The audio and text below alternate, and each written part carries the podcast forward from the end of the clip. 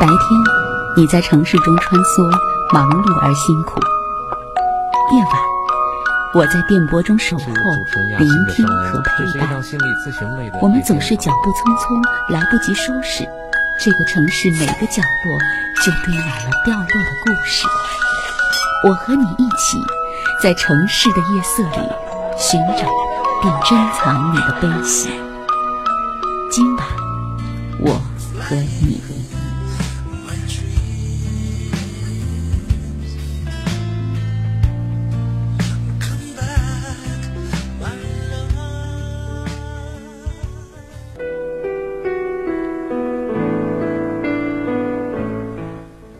上好。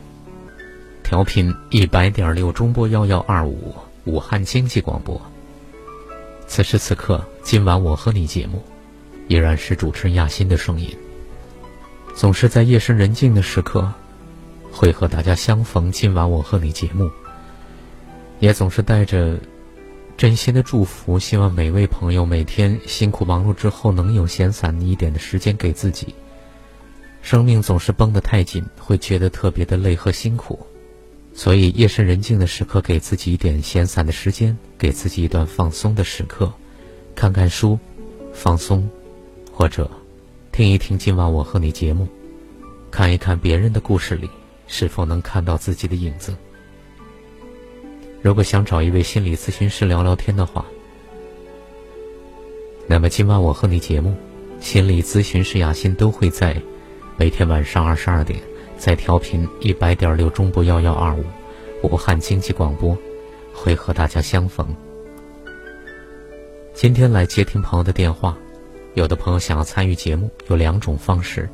第一呢，就是直接拨通咱们直播室的电话，零二七八五八零七七四七和零二七八五八零七七五三，零二七八五八零七七四七和零二七八五八零七七五三。有什么事情呢？可以直接的告诉咱们的导播，说参与今晚我和你节目，我会在节目之外的时间里面跟大家取得联系。还有一种方式呢，就是直接发短信到我的手机上，幺八九八六零零四四零六，幺八九八六零零四四零六，发短信到我的手机上，啊，要告诉我要谈哪一块的事情。那么我也会在节目之外的时间跟大家取得联系，之后安排大家上节目的时间。呃，今天这位朋友呢会谈什么样的心事？我们一起来听一听。来，请进这位朋友。哎，你好。哎，你好，叶欣老师。哎，你好。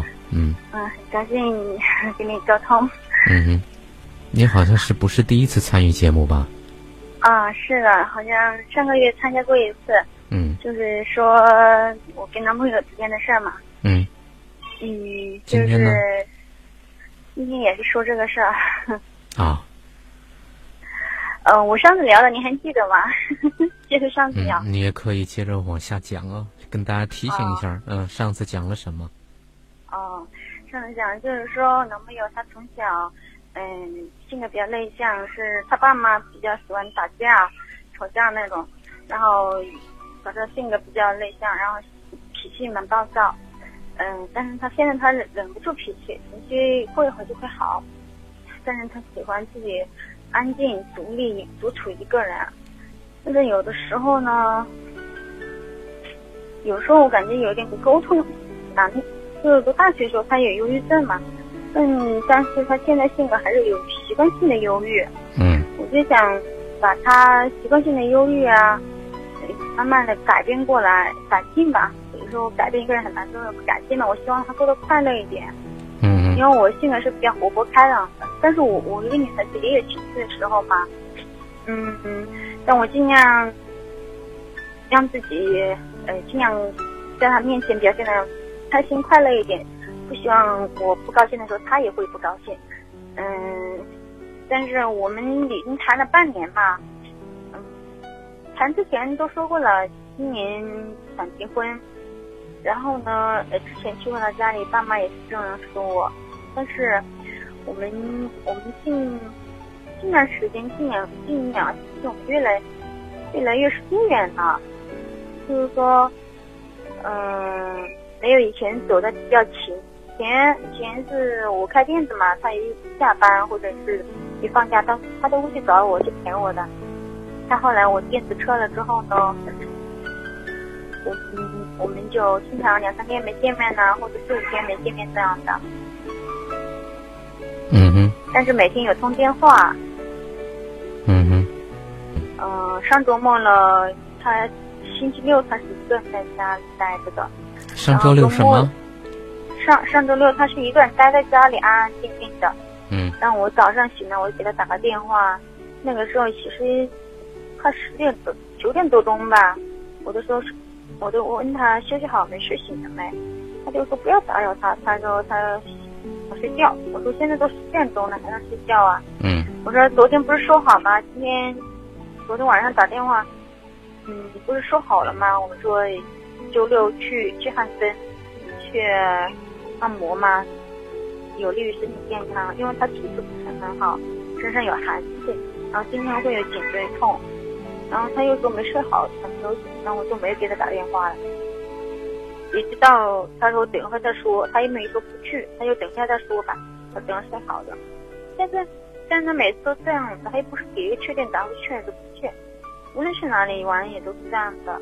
然后呢，就到中午的时候，我给他打电话，他电话关机了，然后我就心心里有点难过，有点生气了。我就关机算了，我就不打了。后来一点多钟还是关机了，后来整个下午就没跟他打，一直到下午四五点，五点五点多钟我跟他打，他开了机，他也接了，然后我们也也聊了会儿。正常的聊，还有他说他今天一天在家里睡觉啊、洗衣服呀、安的处。我说是不是有什么心事？他没有，他就想一个人安安静静休息一下。不过他这像这种状况呢，也有过好几次。你是说到了一口气说了，你一口气说了很多啊。嗯。那个说到上上个月参与节目，也说到了，因为你的男友呢，他的生长的。原生家庭环境就是父母经常吵架打架，对吧？嗯。他呢是属于这个，呃，就是比较内向，但是脾气也很暴躁，是吧？然后呢，读大学的时候就有抑郁，是吧？嗯。然后呃，现在跟你交往呢，其实呃也不是说感情不好啊，但是呢，他在个性上面就是可能比较被动，然后很多事情呢不主动沟通。对，老是闷着。然后呢，你到他家去过，他家里也挺喜欢你、认可你的。本来说好半年之后呢，你们现在到下半年估计就是要结婚，可是他好像一直又没给什么很确定的答案。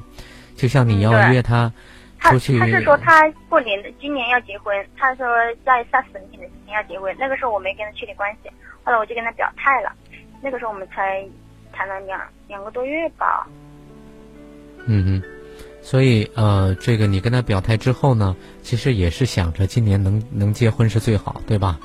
嗯，但是他又一直没有动静，好像，对吧？然后光棍节的时候，嗯嗯，光棍节的时候我们去嗯逛街，然后还有前情人节的时候也逛过，嗯，都是我们都去看戒指啊，看那些东西的，嗯。他他他有时候要给我买东西，看我喜欢什么，我我我自己就就去逛那些。本来说买银的，但后来我看着的，但我又没又没确定要，但我就只是想试探一下他，看是什么心态。然后他他好像就是说他没准备好，他又想给我买，又想又求我没准备好，又说卡里没钱。嗯，然后他说他的意思好像是跟家里商量好，然后再再那个，他说不是不买。其实我又不是说特别喜欢那东西，特别想要，但我肯定就是说。谈恋爱嘛，就想完美一点，想想就是说，嗯，随心所欲的去逛着逛着，如果看着可以的话，就就买，然后把那个事儿定下来，然后把感情进一步发展。嗯，他就他做他无论做什么事，他就没有一个确定答案，然后就是拖，就这种个性。嗯哼，嗯，所以你去哪里玩也是这样的，或者我们去哪里跟做什么也是这样的。嗯，所以你是觉得？他做事情总是拖哈，没有确定的答案，在两个人的事情情感上面，就这样的，在两个人的情感世界里面呢，就是这会影响影响到底往下一步怎么走，对吧？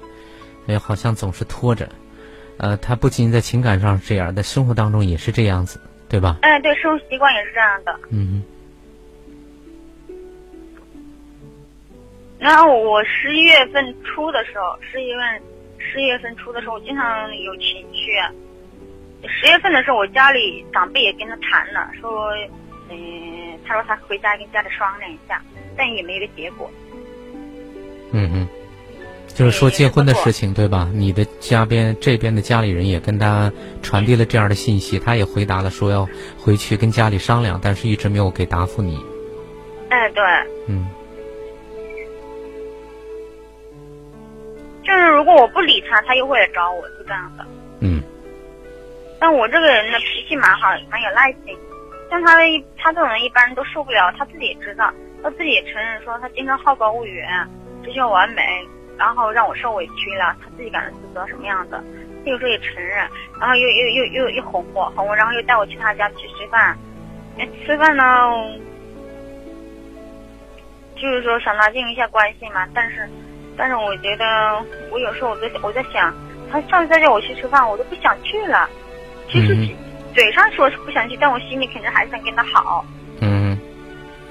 所以我听到听出来了，就是实际上你呢对他呢还是蛮满意的，虽然呃他有这样那样的一些毛病和问题，但是你呢是希望你是希望能够两个人把这个情感继续往前走，包括结婚的事情你都可以表态了。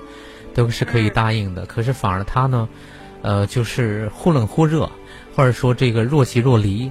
你不找他的时候呢，他又会来找你，甚至带你回他家去吃饭，对吧？去跟他爸妈在一起增进感情啊。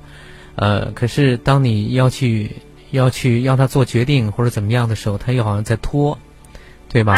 嗯，对他他生物也是那样的。嗯哼。我都不知道怎么该跟他沟通了。嗯。但有有一次。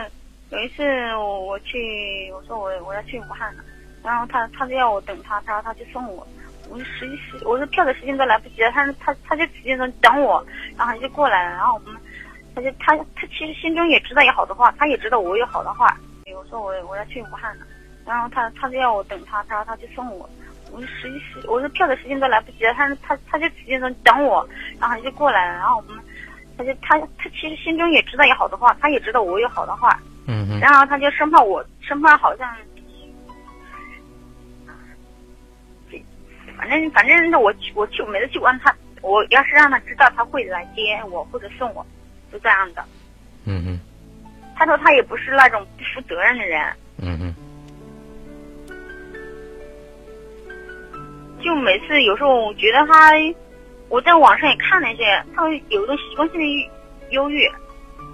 然后也有人格障碍，可能你们还更加的透透彻了解人格障碍是怎么回事儿。嗯，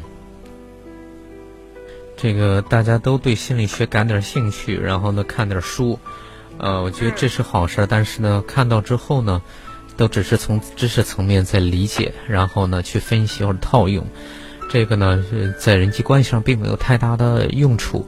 其实呃，我听到现在呢，我想跟你说就是。呃，你这姑娘做事儿呢，有时候就是很大条哦。呃，这个，呃，跟你交流呢，你也很容易插话，就是不太愿意去听别人去讲什么东西，啊，要要静得下心来。这个毛病。嗯，要要静得下心来去听，尤其是对于这个不善表达的男人来讲，呃，耐心的去倾听是尤为关键的。呃，你刚才说到的就是。你说你不知道该怎么跟他沟通，呃，我想呢，更多的、更准确的描述恐怕是，你不知道跟这类型的你又喜欢的男人怎么打交道。嗯。沟通，因为你们该说的都说了，是吧？你的态度他也很清楚，你愿意嫁给他，你也愿意今年下半年跟他结婚，对吧？嗯。你这边家里人也把信息都传递给他了。他也回答说，他回家去跟家里人商量，但是一直都没有给信息，给确定答案。你，而且他也知道我生气了，也知道我家里人生气了。啊，是。去接我，他都他都不到我家门口去了，他就他就在比较宽敞的地方等我。是啊，是啊，所以就是问题在这儿，就是你们所谓的沟通，就是该传递出去的信息，早都传递出去了，但是呢，他就是就是按照一般的常理出牌，他是没有的，他不按套路出牌的，他没有直接的告诉你是或者不是，行还是不行，对吧？嗯，他始终都是没没有，既没有答应，又没有去拒绝，所以始终都是在这样跟你交往。那么你对这样的男人，你好像是，嗯，很困难，就是交往。这个困难在哪儿呢？因为大致大概按照你的脾气来讲，就是呃，这个本姑娘啊，就是能就能，行就行，不行拉倒，对吧？嗯。呃，干脆点儿，然后呢，这个直接点儿。对，我是性子蛮蛮蛮直接的。对，所以你是希望这样子，而且呢，在你看来，恐怕是你都这么降低身段了，是吧？嗯，从来都是男人追女人，呃，老娘这个把话都跟你说透了，你还这种磨磨唧唧的，所以你家人生气，恐怕你也生气，对吧？呃，要么你说就不满意吗？那就干脆就就算了啊。我问他有没有什么不满意，他也说没有；有什么顾虑，他又没有。啊，对呀。我说那你到底怎么了？对，所以我就说。有坎没过。啊，有什么坎儿呢？我问他有什么坎儿，他又，他就他就。他就其实也没什么，他就有习惯性的忧虑，哎，担心以后结了婚之后啊，结婚的话生孩子的话，那两三年的话，嗯，吃喝拉撒要用钱啊，什么什么的。其实他家庭家庭条件的话，在我们市里面，这这是他根本不愁。但我自己也有点也有点积蓄，这个的话根本就不用操心了。但是他总是为那些事情忧虑着。嗯，所以呃，那那那那，所以其实他告诉你了。告诉你原因，就是因为他始终很焦虑金钱，嗯，对吧？啊，很焦虑金钱。焦虑什么？钱。哦，对，他他每他每他很很节约的那种，很很抠门，很小气，就典型的那别人说的老师很小气，不好打交道，他是典型的那种老师。好，你看到的呢？他不是的。嗯，你看到的就是老实小气的一位男人，对吧？嗯，然后他也表达就是，嗯，你能否安静的听呢？因为我觉得你手机里边现在传的都是呼呼啦啦的声音。哦，可能起了点，现在起了点风，我现在要好点吧。因为你现在接触到的就是表面上看来是一个小气的、很老实本分的一位男士啊。然后你问他有什么坎儿，他首先跟你说到的就是经济上的焦虑、担心、害怕，对吧？因为他担心跟你。他他无论遇到什么事，他都是这种心理状态。蛮小的事，他也是这样的。所以，嗯，他无论是大事儿还是小事儿，他一而再、再而三的在告诉你他在金钱上的担心和焦虑，对吧？嗯。可是，当他把这些担心、焦虑告诉你之后，你给的回应就是。第一，他们家里的经济条件并不算很差。我没那说，我只是说，我说你不会连这个就担心吧？哎，我知道你刚才告诉我的就是他们家经济条件并不是特别差，对吧？第二呢，就是，呃，对呀。车子房子他都不用愁的，都准备好了，这就是平常的那些生活费用。我们两个都很节约，我也不化也不化妆，也不买奢侈品，也蛮节约的，也蛮持家的。所以你告诉我的呢，就是第一点，他们家里的经济条件算是好的；第二呢，是不应该为此去担忧，对吧？对。第三个呢，你们俩都没有什么，呃，其他花钱的、花大钱的不良嗜好，啊，比如说瞎花钱呐，都很节约，对吧？就本不应该为这个担心，对不对？嗯。所以呢，在他看来，他最大的一个坎儿，在你这儿根本就是小菜，或者根本就不值一提，对吧？啊，嗯，所以这是第一个，第一个分歧。第二个分歧就是，刚才说到你在个性上很直接，希望能够更干脆了当的去处理这个事情，嗯，对吧？所以在金钱上面呢，他你觉得，这是你觉得，呃，可能在经济上他会有很大的负担，可是你想告诉他的，或者你传递出来的就是。你本身就是一个并不太在意这一块东西的一个女孩，有更好，没有也没有关系，少一点也没有关系，对吧？对，我就在乎我们两个人能把日子过好，不要老是忧心忡忡的。嗯，我对物质方面要求不高，但是你最起码在精神方面，嗯，你要相处好。嗯，所以在物质方面，包容，我能够去包容，能够去理解，我能够能够把他带动起来。因为因为他跟我交往之后呢，他的表情都比以前好看了。然后他平常的话跟我在一块儿就像小孩子一样蛮活泼开朗，也有很阳光的那一面。但是每次一回家，在他家长面前他就很闷。嗯，我觉得他找你，我觉得他找你还真挺合适的。就是所有的话将来肯定都是由你说，因为在我们两次做节目当中，你给我印象就是这个很深刻，就是就是你是竹筒倒豆子，然后叭叭叭叭叭叭讲，我只要起个话头，你可以接着讲，啊，一直讲。嗯，所以我觉得你跟他在一起，将来很有可能就是你，你把所有的话都会讲，他可能会讲的比较少一点。所以在你看来呢，你是一个在物质条件并不是那么在意和看重的一个女孩，你更在意的是你们的精神层面的交流，对吧？嗯，你觉得在物质上都已经不这么要求了，你在精神上再把日子要过好，嗯，对，对吧？嗯，可是偏偏他在精神交流层面上面好像。呃，一一下子你也拿不准他的脉，他就是这么个人，对吧？他也不按常理出牌的，是吧？嗯嗯嗯。那第三点呢，就是在就是在他的个性上面，他你说到他的忧抑郁症也好，他的心事重也好，一个是金钱方面的，他的担心与害怕；第二个就是他个性上的忧郁，对吧？对，嗯对。还有呢，就是他的呃，还有就是呃。就是他在你的婚姻，你们俩结婚的这个事情上，他表现出来的就是很矛盾，对吧？嗯，他表现是他是忧虑，不是矛盾。我我就想，他这种忧虑的情绪，呃，啊，那是他情绪上面，他影响了影响了我们的感情跟我们感情的进展和沟通。我我我想我要怎么去跟他沟通？嗯，我觉得他么忧虑。是他，他老是心疼他家里以前很穷嘛，小时候很穷，小时候那时候住的茅房子，一下雨就要起来接水的，然后那种程度的，那那个年代小时候，嗯，但后来后来都都家里都蛮勤劳，然后能吃工啊做点小生意，慢慢做起来了，但是他还是很节约，衣服穿破他都还会自己穿的，我自己卖衣服，我给新妇他穿，他都舍不得穿的，他叫我拿去卖，就是这样的，嗯哼。说完了吗？嗯，您接着说。嗯，您接着说。那我说完了。嗯，就是在在钱上面，因为他呢，原生家庭是比较穷穷困的，对吧？所以他在钱上面是比较的担心。包括你其实卖衣服，你给他好衣服穿，他都不不穿，他叫你拿出去卖，对吧？嗯。所以呢，在。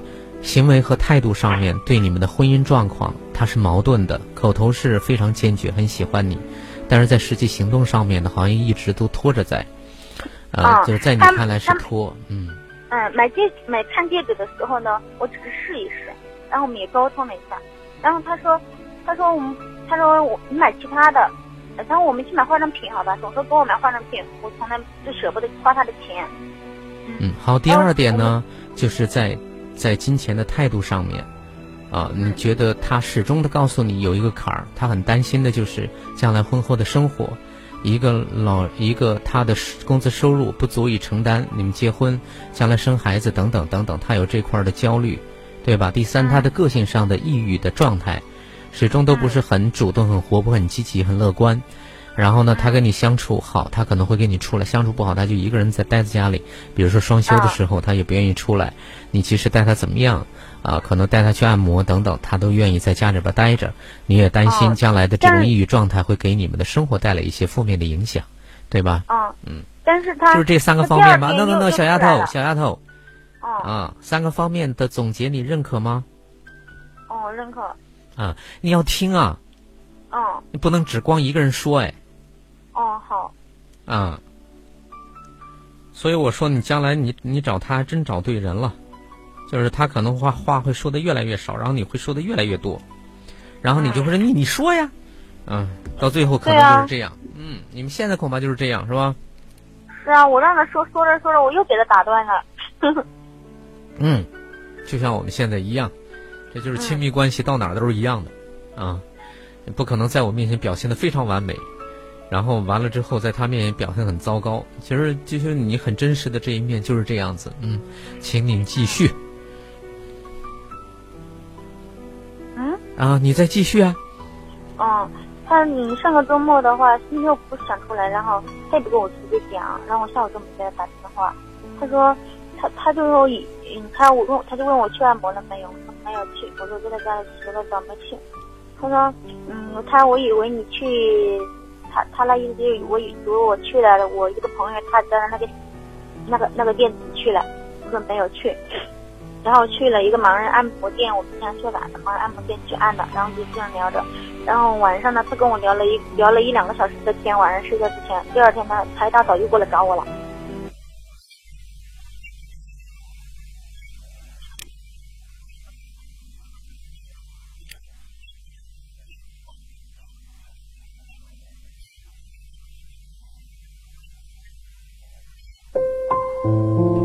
十点，武汉经济广播，请在这里安坐，脱下一身繁重的奔波。今晚我和你，给你我最专业的心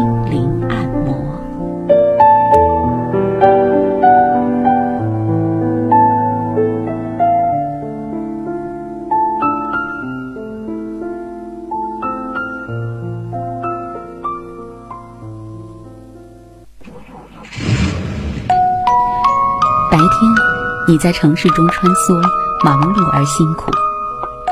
夜晚，我在电波中守候，聆听和陪伴。我们总是脚步匆匆，来不及收拾，这个城市每个角落就堆满了掉落的故事。我和你一起，在城市的夜色里寻找并珍藏你的悲喜。今晚，我和你。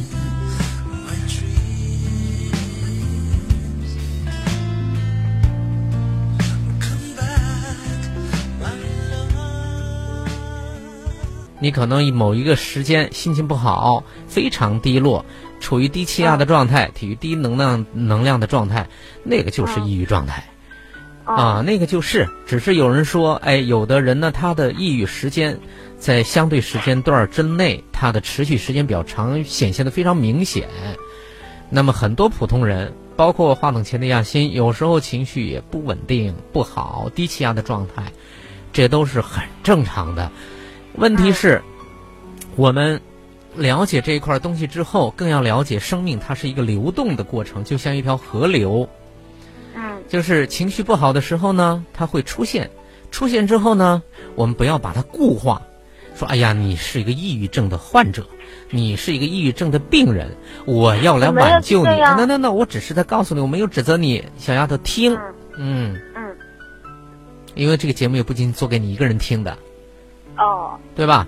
好，对对对，是的。嗯，所以就要就要明白，就是因为当我们一旦把自己归于某一个病人，这个我也不是讳疾忌医啊，而是说我们总在强调病啊病啊病，这病那病这病那病，然后贴了很多标签之后呢，很多被贴了标签的人，他就心理压力就会比一般人又多了一层，而这一层呢，会很重的。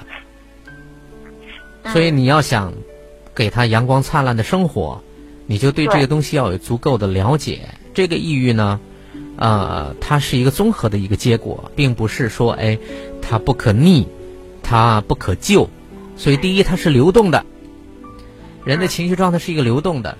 但是，流动呢，在这个过程里面，有的人会把它成为一种模式，会固定下来。就是当我们所遭遇到的内在的处理的负面的东西没有处理好的时候呢，它会反反复复的出现。这个就是我们，它会影响到正常的工作、生活，包括情感的经营，这个是需要多关注的。嗯。但是这个关注不是把一个人归结到某一类去了之后，然后这个事情就可以解决的。比如说你是感冒，你就要到医院去拿什么感冒药，然后你会你拿无数次感冒药，你可能还会感冒。嗯。对吧？也就是说，我们给病人贴了标签之后，你拿了药之后或者怎么样的，你针对对症下药，你在网上去度娘。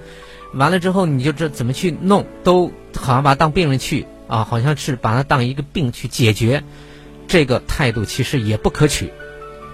因为我要说的是，人他是情绪流动性。第二，人本身他有非常高贵的地方，就是他是有足够的弹性。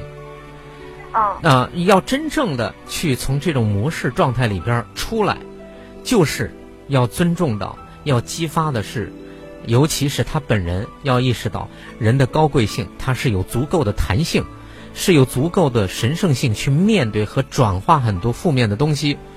比如说，你的男友因为是在原生家庭中长大，父母经常的吵架。上次节目当中我是有印象的。为什么叫你复述？是因为很多人都没有，也许没有听过你的节目，所以他是父母经常吵架，父母经常会这个用剧烈的方式，呃，肢体的语言，对吧？甚至可能还会打。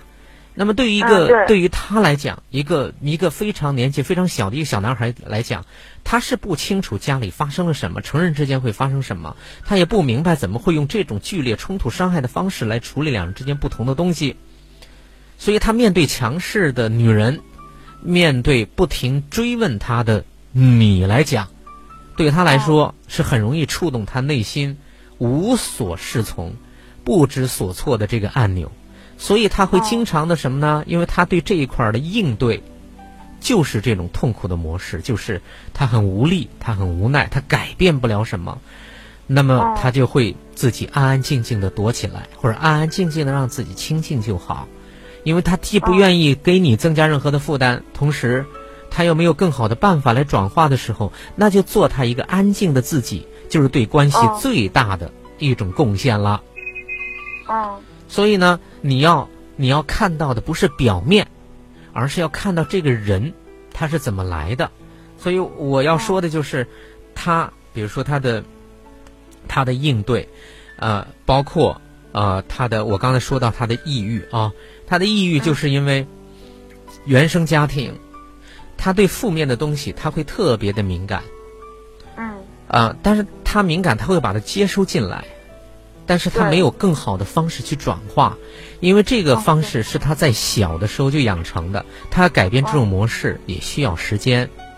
嗯，所以他现在跟你在一起呢，你老在说他的抑郁状态，然后他又不拒绝，他又不不答应，就是因为他现在内在里面很多东西，他真的没有办法，他很无力，他也很无奈，但是他也知道你是个好姑娘，放开了，放手了，过了这村就没这个店了，嗯，对吧？他很矛盾的。所以，抑对于抑郁的人来讲呢，他内在的负面情绪，应对外在给他的负面的东西，是他的一个功课。这个才是真正我们需要去帮到他的。那么，你有没有这个能力去帮到他呢？我敢说，百分之九十九的人是没有的。所以，你只有这份爱，但是还要有爱的这份陪伴他的能力，这个是需要学习和训练的啊。所以。呃，但是有足够的爱，我觉得是可以。但是有时候我们的爱的能力不够的时候呢，有时候就会去，就会适得其反。就像我们可能会说你是你又抑郁了，你又怎么怎么样，就把它化为一类之后，我们即使再关心，可是出来的言语却是伤害性的，这会让他更加的抑郁，对不对？这聊着聊着就好了，他会啊，对你你你开心做你自己，我等一会儿再说哈，我就说你要看到他。这个抑郁的状态不是贴个标签就了事儿的，你要看到这个男孩是怎么来的，他是怎么走到你跟前来的，他在他的原生家庭里经历了什么。我上次在结尾的时候，我记得带你去，当我一描述你看到的某一个他的时候，你会哭，你会流泪，那就是你看到了，你能感受到一个人，他的内在装那么多苦，他那么小就要去面对爸妈吵架打架，他又无力去。劝解，所以他把这所有的东西都养成的，他的模式就是安静，都吞下来，安安静静的待着。所以，他没有办法去去转化，这就是你的男友内在有这么一个小男孩在的。第二个就是他的金钱观，因为他经历过贫穷的阶段。那么贫穷带给人的伤害，我曾经在节目当中说，其实是非常大的。这种隐形的伤害是非常大的，他会在人际关系里，在对待自己的态度上面，在对待亲密关系他人身上，他会舍不得花钱，因为他连自己都舍不得。对。所以他何苦？他又怎么有能力去舍得为别人花钱呢？因为外在其实真的没有别人，都是他自己。他怎么对待他自己，他就会怎么对待外界的人的。所以呢，他不是对你小气，是因为过去的家里的贫穷。这个我懂。啊，你你只是头脑懂，你并没有看到那个贫穷狠狠伤害的那个。我小时候也很穷的。呃，这个这个有时候穷与不穷，它的伤害性在每个个体上恐怕都不太一样。我知道你会告诉我说是有感同身受的感受，呃，但是呢，他会，但是你会在金钱的上面，你会比他舍得，嗯，对吧？嗯，这就是不同，相同的东西，可是造成的东西是不一样的，它的伤害性是更大的，所以他会有很多的不安全感，他会很担心，因为。我告诉你，就像我们很多从贫穷的这个环境里过来的人，你会发现，贫穷人是是很难开口要别人帮助的。当别人帮助给他爱和东西的时候，是很难接受的，因为接受他要还的，可是他是还不起的，所以他是就会拒绝，不是他不想要。是因为他要了之后怎么办？他要了之后是不知道怎么办的，是因为没有能力怎么办的，所以就不要。那么他对自己苛刻，对自己小气。我们说一个人小气是很负面的一个标签，但是我们更要看到这个人是怎么来的。他是住的茅草房，一下雨。就四面漏雨的这样的家庭长大的，他一定见过父母因为钱怎么吵架，因为没有钱又怎么吵架，因为没有钱父母有多么难，因为有一点钱又要去处理很多事情，结果钱还是不够，又是怎么在生活的？这每一分每一秒每一幕都会给他的内在造成影响的，所以，他不是小气。是因为贫穷伤害了他，他表现出来的伤害，小气只是他受伤害的表现。你要看的一个被贫穷伤害了的一个男孩在那儿。第一是他对负面的情绪无能为力，没有办法去转化的男孩在那儿。第二，被贫穷伤害了的男孩在那儿。第三，他始终很矛盾，不知道。该怎么去答应你，还是不答应你的婚事？答应你，他又怕带给你不幸福；不答应你，他又会觉得自己错过了这个好姑娘。所以你会看到一个非常矛盾，因为金钱观，因为贫穷，因为他的负面能量一直储存在他自己的内在，没有办法很好的去转化和处理，所以他不知道能不能带给自己爱的女孩幸不幸福，所以就会有这么矛盾的一个小男孩在那里。所以今天我说的三段，这人现在他不穷啊。那那你看你的头脑里面就会觉得说这是要解决一个事情，就是他不穷啊。那那你看你的头脑里面就会觉得说这是要解决一个事情，就是有人要吹熄蜡烛，他要要要别人怎么样，要别人他要每天去看看一下那个钱，他只是得到了那个，但是他并没有真正的拥有。这就是贫穷人的特点。这个贫穷不是说我们在嘲笑一个人。在评价一个人非常容易，可是我们要看到一个人是特别难的，而且因为我们从小到大，我们的教育里面，我们的所有的文化的灌输里面，是很少说我们要去看到一个人，或者说我们很多古圣先贤已经把这一块的东西都都都已经发展的非常完备，可是我们选择性不去看。我们评价男友是小气的，我们评价他是抑郁的，我们评价的这都是常人所用，并不是说你这姑娘很，呃，很刻薄，啊，然后呢不懂爱，你是一个很简单的女孩，这就是常规模式给我们造成的伤害。就是我告诉你这些，你会觉得你会流泪，对吧？嗯。啊，你一直在哭，可是你会觉得说，可是现在他不穷啊，那么就你这一句话就会把对方放在，他觉得自己。被受伤害的这一部分依然没有被你看到，那么你们依然会走不近的。看到人才可以的。嗯，所以我一直都会跟他节约呀，好多时候他都给我买什么买什么。呃，你反而要你不 no no no no，你一定要给他不断的，只要你在力所能及，将来你跟他结婚了，把家里材质搞得很好的时候，你一定要给他买，你一定要告诉他你值得，你一定要告诉他你很帅，你一定要告诉他你其实很有能力，你一定要告诉他说，呃，你一定要告诉他说，我知道。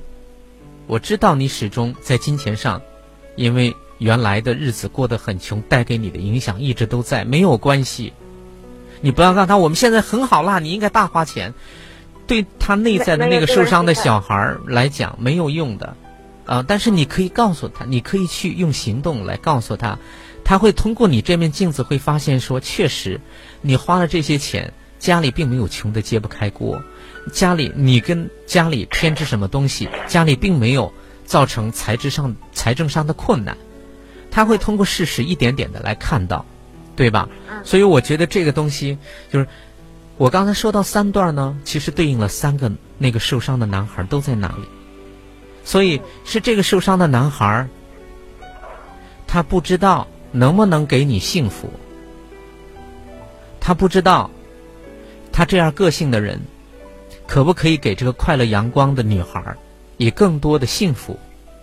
她不知道自己的收入能不能去承担整个将来新生家庭往前走的东西，她很害怕，她会重复她曾经看到的爸妈过那种贫穷日子的那种状态，因为太难受了，对吧？啊，太难受了，所以。我们从头脑上会说：“哎呀，这个你现在经济条件很好了，你不用担心了。”这样的话没用的，啊，因为这只是头脑当中的话。我们要看到人，你就会看到这样的一个男孩在那里，他蹲在墙角那儿，然后一个人总是孤独的去玩儿，然后爸妈一吵架，他就很紧张，他就很害怕，他也很无力，他也不知道怎么解决，他可能就是安安静静的。他可能能躲开就躲开，可能爸妈在客厅里找吵，他就一个人把自己关在自己的小房间里，去做别的事情。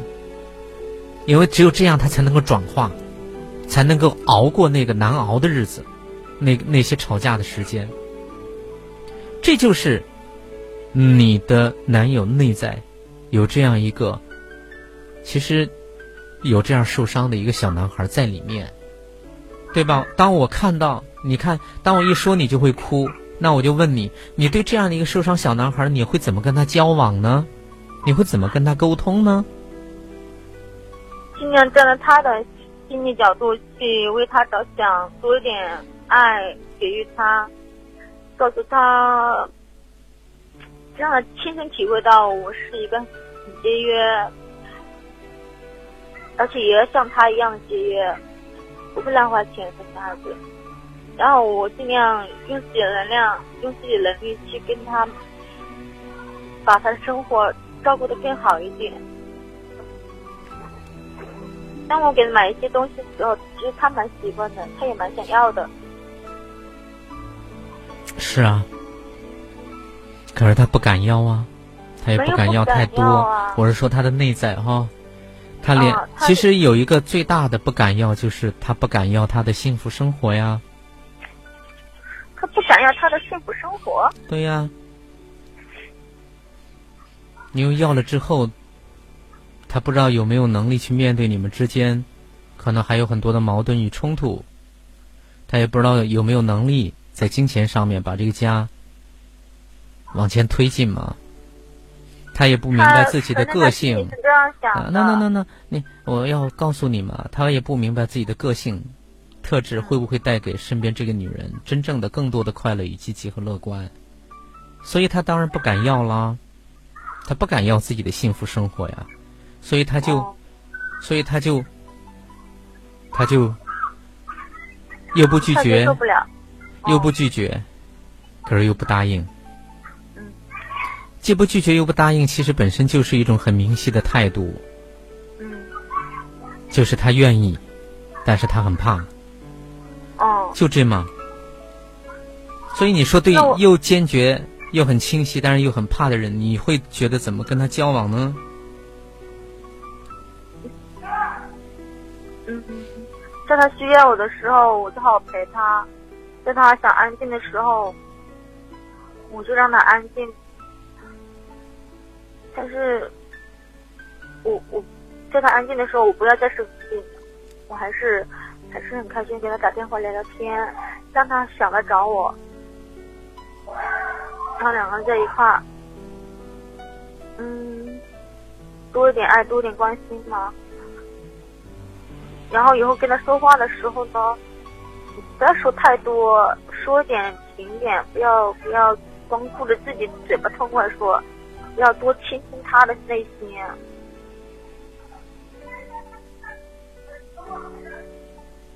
我自己不要太过热情了，我一太过热情，他就会他就会冷。但我一一旦有时候我其实没生气，我假装生气，他又会过来哄我。然后也会很积极主动的。呃，你你你尽可能的，呃，尽可能的通过描述性的语言，开始去感受，去碰触你的男友到底是一个什么样的一个生命。你要看到人，我经常说看到人呢，是指你要通过他的言行，他的言行都在呈现一个人的存在，你要去透过他的言行。去触摸他的内在，你要看到这样的人，而不是表面的花钱不花钱，抑郁不抑郁，那都只是最表层的一个一个呈现出来的结果。那个呈现，只是只是他呈现的最表层的一个东西，你还要往下去看。对吧？哦，对。嗯。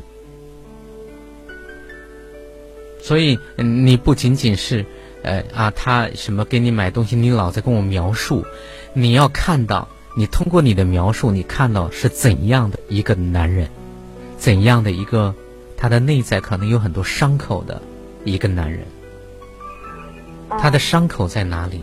他的伤口是怎么形成的？我在跟他互动的过程里面。要不要看到那些伤口？然后当我有能力的时候，我再去包扎它；当我没能力的时候，那就是进去，我尽量少碰它，让它舒服，我也不会不舒服。嗯，对吧？嗯。所以要看到它，不仅仅只是一个看到最表层的呈现就判断它。啊，这个是很糟糕的，在亲密关系的模式里面。对不对？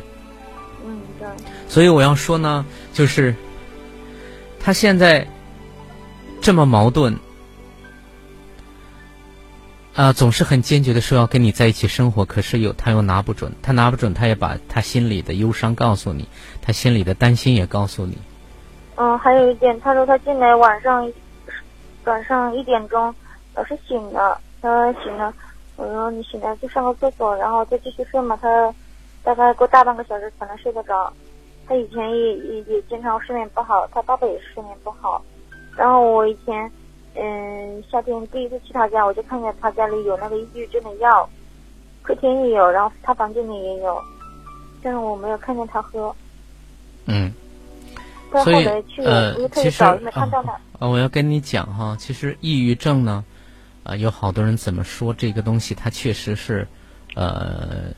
稍不注意是挺可怕，因为表现在我们的生活能力，我们在亲密关系的经营能力上越来越多的退行和无能为力，啊，他会确实把生活会越过得越来越糟糕。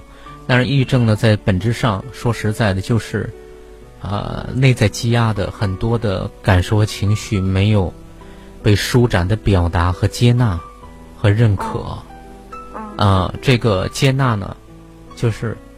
这就相当于就是他在很小，这要说到他很小的时候呢，在原生家庭长大的那个小男孩，他积压了很多的负面的这个委屈、痛苦、不安、害怕、无能为力、愤怒、生气，他都吞在他的内在在，储藏在他的身体里面在。这个东西呢，他就会就像人走在一个。一个湿草地里面，就是他走起来踩下去要费劲儿，拔出来不容易，然后很费力的会在湿草地上行走的那种感觉，而且都有淤泥的那种感觉。所以呢，就是呃，他将来要是有机缘可以走进到我们今晚我和你心灵场团队当中啊，那我们呃可以陪伴他。去把内在的很多东西，啊，当他的感受能够恢复表达，那他他也开始接纳自己的感受和情绪的表达的时候，啊，这个东西也不是那么困难，所以去去帮助他，去让他出来，然后呢，让他转化，啊，教他怎么转化，因为这一部分呢，呃，它呈现的是一个症状，但是里面。是有受伤的一个小男孩在那儿，我们要救的是那个男孩，那个男孩好了，所谓的外在的症状也就会好。啊，用药其实真的只是当中很很小很小的一部分，甚至呢，如果他不干扰到正常的生活，是可以抛弃不用的。是的，呃，是可以抛弃不用的，所以我觉得就是在很大程度上，就是他始终没有去顺畅表达的那一部分压抑的感受和情绪，啊，能够有一个空间去接纳，去让他出来，他就会好很多。就像他跟你在待在一起的时候呢，你的简单、你的快乐、你的阳光，都会让他的生命。会恢复一些弹性，他会跟你在一起很轻松，但是他会还有其他的部分呢，让他会依然回到原来的模式里面去，他就会变得很安静、很沉默，甚至会关机，然后他自己一个人待着就好。嗯，对不对？嗯，所以他就是，所以对抑郁这个状态呢，恐怕是要花很长时间。啊，这个很长时间，并不是它是一个病，很难去。根治啊，等等等等，然后就会增加他的很多的负担。其实它就像人的阴影部分一样，这世上真正心智非常健全，然后没有一点疾病状态、没受伤的人是没有的。嗯。啊，没有的。啊。我自己以前也有过抑郁，但是我自己走出来了。我看过一次心理医生，聊了这天之后我就好了，慢慢的。嗯。那是因为感情的事儿，我有我有有。大半年没上班，一直好的，所以我要说呢，其实我们更多的在帮你。我希望你能够一次次的去看到一个男孩的存在，他的受伤的伤口在哪里。然后我有能力的时候，我再去包扎他，陪伴他；我没能力的时候，我尽可能的去爱他。我可以不碰他，爱，嗯，就是最好的药，对吧？也许我没有直接头痛医头，脚痛医脚，我没有把爱直接放在他的脑袋上，没放在他的脚趾头上面，但是我会整整体的去爱他。我知道他是一个受伤很重的一个人，那么我对于伤员，我就是会去好好的呵护他，去爱他，对吧？然后怎么爱他都可以。呃，至于他的这一部分呢，所以我觉得他呢，现在其实，呃，他也给出了答案，他并不是没给答案，他的答案就是。现在不离不弃，但是他又害怕，嗯，对吧？啊，那你有没有耐心说？OK，我不强求，不逼着你，但是呢，嗯，在这个过程里面，可不可以陪着他，或者让他一起说，不管今后遇到什么样的困难，我们一起来解决就好，而不要等着，呃，这个所有的事情都解决完美了。都具备了，然后我们再来去结婚，恐怕那个时候都已经七老八十了，也不一定条件就成熟，对吧？所以更要紧的是，他开始去恢复他对生活的信心，他看得到内在的受伤小孩在啊，所以我觉得你可以让他听，经常听我们今晚我和你节目，尤其听到你这两期做的节目，让他多听一听，啊，对他是有帮助的，嗯，对，好不好？嗯，好。嗯，那今天节目就到这儿。嗯，好的。好吗？好，谢谢你，好，再见。嗯，好，谢，非常感谢燕青老师。好嘞，啊，这个从头脑层面去爱呢，始终都是都是运用了分析判断，给一个标签，然后再来去想办法解决我们看到的所谓的问题。呃，看到人的存在呢，其实才是真正亲密关系，呃，能够稳定持久往下走的一个依托和一条路径。不进入这个层面的所很多的亲密关系，就是好也好不到哪儿去，坏也坏不到哪儿去。再糟糕一点，就是走不下去；稍微好一点呢，可能就是圆满的部分会给予亲密关系再多一点营养啊，那能够把日子过得更幸福一点。但是当我们真的进入心灵层面和人的层面的时候，我们看到的依然是人。我看到了这样的人，我就知道该怎么跟他去爱。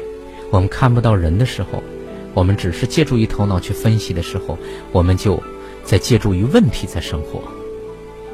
好了，接下来依然是另外精彩的内容。这里依然是武汉经济广播，别离开。